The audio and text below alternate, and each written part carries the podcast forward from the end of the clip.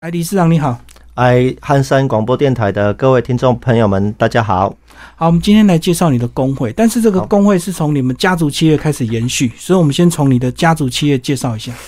呃，我们公司是德成行有限公司，大概在呃一九七一年成立的。是，那到去年二零二一年是刚好满五十年了。嗯，那五十年来，我们公司最主要的营业项目就是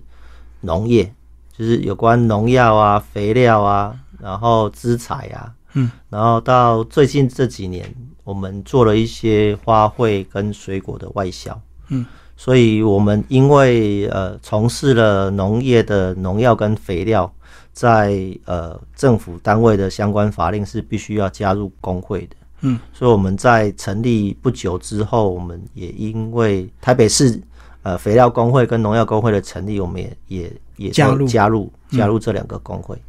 所以你们早期是做进出口，还是做进口？我们早期只有做进口，因为就把国外的肥料进来。对，因为那时候台湾的农业正好在发展的过程当中，需要进口的肥料来支援。因为以前也大家如果有看过《茶经》，应该知道以前从事农业几乎也没有农药，也没有肥料。嗯哼，然后呃，肥料厂成台湾的肥料厂成立也是很辛苦的一段过程啊。所以那时候因为自己台湾自己的产业链也没有到那么完整，可以供应肥料跟农药，所以大部分的呃厂商就就会办理进口的肥料跟农药来台湾卖。就是早期台湾的农业科技没有那么进步，所以嗯需要去进口国外的嗯，一些科技厂的一些新东西，所以你们嗯就是所谓的贸易商嘛。对，那时候我们我们是这个农药肥料的贸易商。嗯，算是代理代理进口呃国外厂商的呃肥料跟农药到台湾来。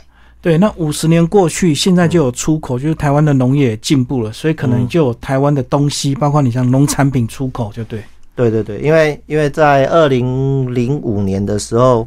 呃，有一段小故事是这样了，就是因为我们的我们的农农药跟肥料在很多产业，就是很多的作物使用上面都非常的呃产量非常的好，嗯，然后也也造成了就是我们的农业发展非常的快速。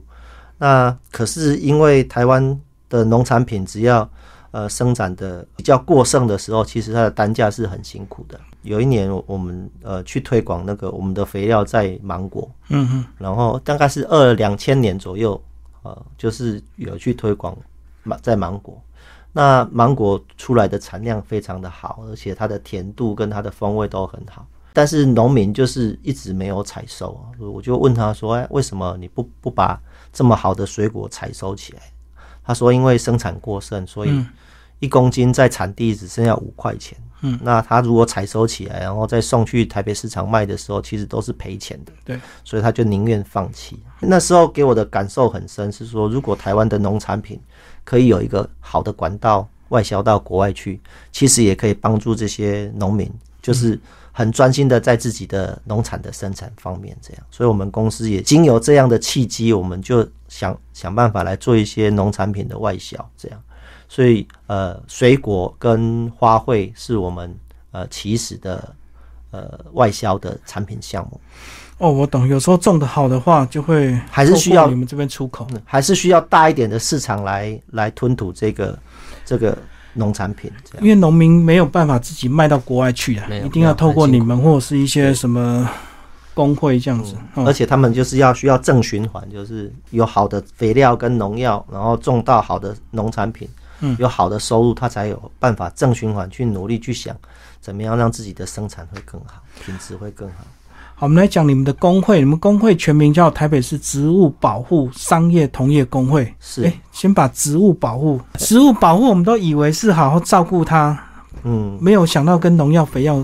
有关系想。在一起。是因为早期它呃就是呃肥料是肥料，农药是农药。嗯那我们知道肥料是希望让呃农产品能够有足够的养分来来来来成长，因为毕竟有时候台湾的土壤有一些还是会有不够的肥分嘛。嗯以前我们种作物的时候就是需要拿家里的这些厨余啊，厨余啊堆，嗯哦，排泄物去堆，我们称为堆肥。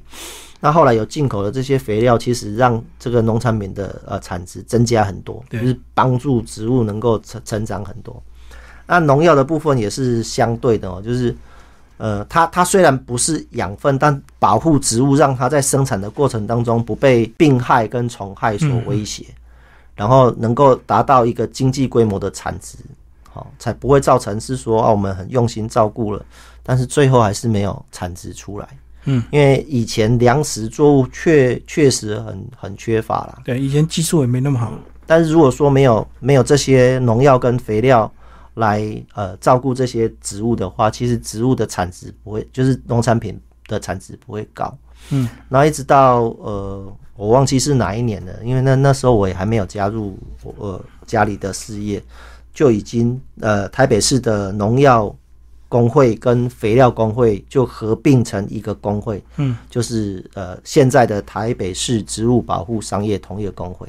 那它的起源就是这些农药进口商跟肥料进口商，他们所从事的事业就是呃做植物的保护，所以就合并成一个工会，称为台北市植物保护商业同业工会。啊，也是进口商工会了。嗯嗯嗯，所以这样整个脉络就完整的，就是确实农药嗯跟肥料其实是有保护植物的一个功能。嗯嗯，对，好，那你这个走过这五十年呢、应该有很明显的看出那个趋势，就是早期一定是农药卖的比较好，肥料比较少。嗯那后来大家比较不敢用嗯农药，对不对？然后肥料诶嗯就增长了，是不是有一个所谓的黄金交叉期啊？诶、其实呃，农药跟肥料一直都是互相交错的啦。哈。就举个例子，就是如果我希望我的呃植物长成长的好，那我可能会需要很多的肥料，让它长得更好。像呃稻米，它是一个禾本科的植物，它如果说有足够的细肥，其实它对于对抗稻热病是很好的。嗯嗯，所以相对的，就是鸡哥说的没有错，就是 当肥料用的很好的时候，其实植物是健全的。对，但是植物健全的那一刻，等于是你也告诉这些虫子说：“我是健康的啊，请你赶快来吃我。”嗯，所以就会需要呃有有另外一部分的呃呃呃产品能够来保护这些植物不被、不不被虫害啊，不被病害所影响。这样，所以你的意思是他们一直是在交替使用，而不是说一个趋势变成现在农药就大家比较不敢用这样。呃，是相辅相成的啦。如果你希望有好的农产品的产出，你自然会投入相对的肥料。嗯，但是如果呃相对的肥料给你好的产出之后，你还是需要有一些方法去克服这些病害跟虫害，来维持你的产出嘛。就是后端就需要农药。对对对对，所以这但是这个后端的产出就会呃这几年慢慢的就是不会去做预防的事情，反而就是有看到类似的病症，做安全的防护。哦，那以前观念没有那么健全，都是预防，所以就农药下很重，对不对？呃，呃，可以这样说，因为就变成是呃，如比如说下雨天一到，然后可能就是呃病菌病害会比较多，所以通常以前的人的习惯就是，我只要遇到下雨，我我下雨完之后，我就会再喷一些呃病菌类的农药来预防呃病害的产生，这样。但是后来现在慢慢的已经科学化的呃呃观察，就是如果在呃下类似下雨过后啊，本来是预估会有什么样的状况，但是如果没有发生的时候，其实农民也不不太会去喷那个药了，因为变成喷了它就是成本增加嘛，对，而且还有所谓的用药的这个安全期限，对不对？对，嗯，就采收要变拉长了。对，安全的用药一定会有一个采收的期限，那这个期限是根据呃房检局那边的、规定，然后会有一个安全采收期，安全采收期这段时间就不可以不可以用农药，所以如果你喷了农药，等于是你的安全采收期之后，你才可以去做采收，又要再演了，对，又要再演。啊，所以这这这个把关是互相的啦。嗯。所以说肥料跟农药不是不能用，而是整使用方法，对不对？呃因为很多人就会过度标榜有机，然后就很怕嗯。现代的这些农产品的农药。呃，对，安全的方法一直都都在科学上是被有效的管理啊。比如说，我们以前不知道说，呃，农药的使用方面在哪一些作物的哪一个病害或是虫害，嗯，它的使用期的部分是要多久或多长。所以现在有很陆陆续续有很多呃，就是旧的药，它也必须被重新检视，然后来重新去审查，说这个药在这个病害跟虫害是不是它的呃残留期过长，或是怎么样？呃，房检局那边就会做一个重新的呃的调整。所以旧的还是会被淘汰。对，因为因为旧的还是不断的在淘汰当中。我们现在呃，就是呃产业链。的剧毒农药几乎都会快被淘汰光了，就是像巴拉松吗？呃，巴拉卦其实它是有人说巴拉意，它它其实是一个很特殊的农药，因为它在人体的代谢是非常非常的嗯没有办法解决，就是只要你喝到一口，喝到一口，然后就会就就会呃就是会衰竭死亡。嗯，但是它用在土壤里面，它的代谢是非常非常的快。只是我们最后还是啊，房检局还是根据人的安全把它禁掉了，这样。就怕误食就对对对对，但是也不等于所有的呃农药都是有这种所谓的这个误食叫做极毒性呐，嗯，哦，不等于所有的农药都有这个极毒性，因为毕竟呃剧毒的农药它已经渐渐的被淘汰，所以剩下来的它的极毒性其实是是没有那么强的，而且农民必须要。要用药的时候，也必须根据房检局的规范，然后呃正确的使用。但在残留的部分，也根据那个卫福部的食药署，它有一个针对所有的作物、所有的食品，会有一个残留残留的标准。嗯，那在这个残留标准，呃，一旦被公布的时候，在呃我们的所有的批发市场，它都会做一个抽验。所以几乎在呃。就是农产品的生产过程当中，会有两个重要的关卡做做安全的检测把关。一个是用药的时候，是不是按照房检局的标准在用药？对，采收期是不是按照房检局的规定去采收？最后送到市场的时候，市场也会做一个抽验，嗯，抽验看看呃是不是符合呃食药署规定的残留量。这个残留量都。不是极毒性的残留量，是累积性的残留量。就算是有一点点突破了这个累积性的残留量的时候，都会被销毁，全部销毁。嗯，而且被销毁的农民在累积两次或是三次之后，他是连呃台北市的北农市场都不能送去拍卖，进不去，就直接被除名掉。所以其实现在在安全性的把关上面，其实是有很多套的。呃呃，关卡也在维护着。那我们工会也是秉持的这样这两个部分，也一直在跟我们的呃会员沟通，这个安全性能够按照这这样的标准来生产，呃，进口这些农药跟肥料这样。哎，那你们的会员是所谓的一样的进出口商，还是所谓的农民是会员？我们的会员就是大部分应该是说百分之九十都是进口商了，嗯，因为这个要回溯到。大概在民国六十几年的时候，台湾其实呃是那时候的外汇还是管制的时代，所以如果你要做呃进出口的贸易，你一定会用到外汇。那我们是属于进口的厂商，我们会去买去跟呃国家买外汇，然后付付这个美金或者是那时候只有美金吧，哦，就是外币。给给国外的厂商，然后国外的厂商再把货就是出口过来台湾，所以那时候因为外汇是管制的，如果你要当贸易公司的话，你一定要来台北银行能够开户，然后银行愿意担保你可以还这些钱，然后你才可以买外汇。所以以前呃六零年代的呃进出口商都在台北，所以我们的会员也大部分都是进口商。嗯，就是农药跟肥料的进口商，只有少数的是零售店。台北市植物保护商业同业工会，就是我们只是进口商，嗯，然后是做呃农药跟肥料的进口这样。哦，早期要先买好外汇，然后做生意就要给人家，不能直接用新台币就对。对对对对，所以呃，因为外以以前的外汇管制，所以才造成说，为什么我们呃台北市植保工会大部分都是进口商，因为。因为那时候需要做贸易的人都必须来台北，当然后慢慢的，我们这几年也有一些呃进口商就是往中南部移，因为外汇已经不管制了，所以所以我们现在会员遍及全省，嗯嗯嗯。那现在你的服务应该就有转型啊，因为早期外汇管制就有那一套服务的范围，现在就更多元了，对不对？对，因为我们现在呃在资保工会里面，因为主要的还是进口商了哈，所以我们现在也慢慢转型成一个跟我们的政府单位，包包括我们的房检局，包括我们的食药署，做一个对口的单位，去做一些我们产品安全的说明。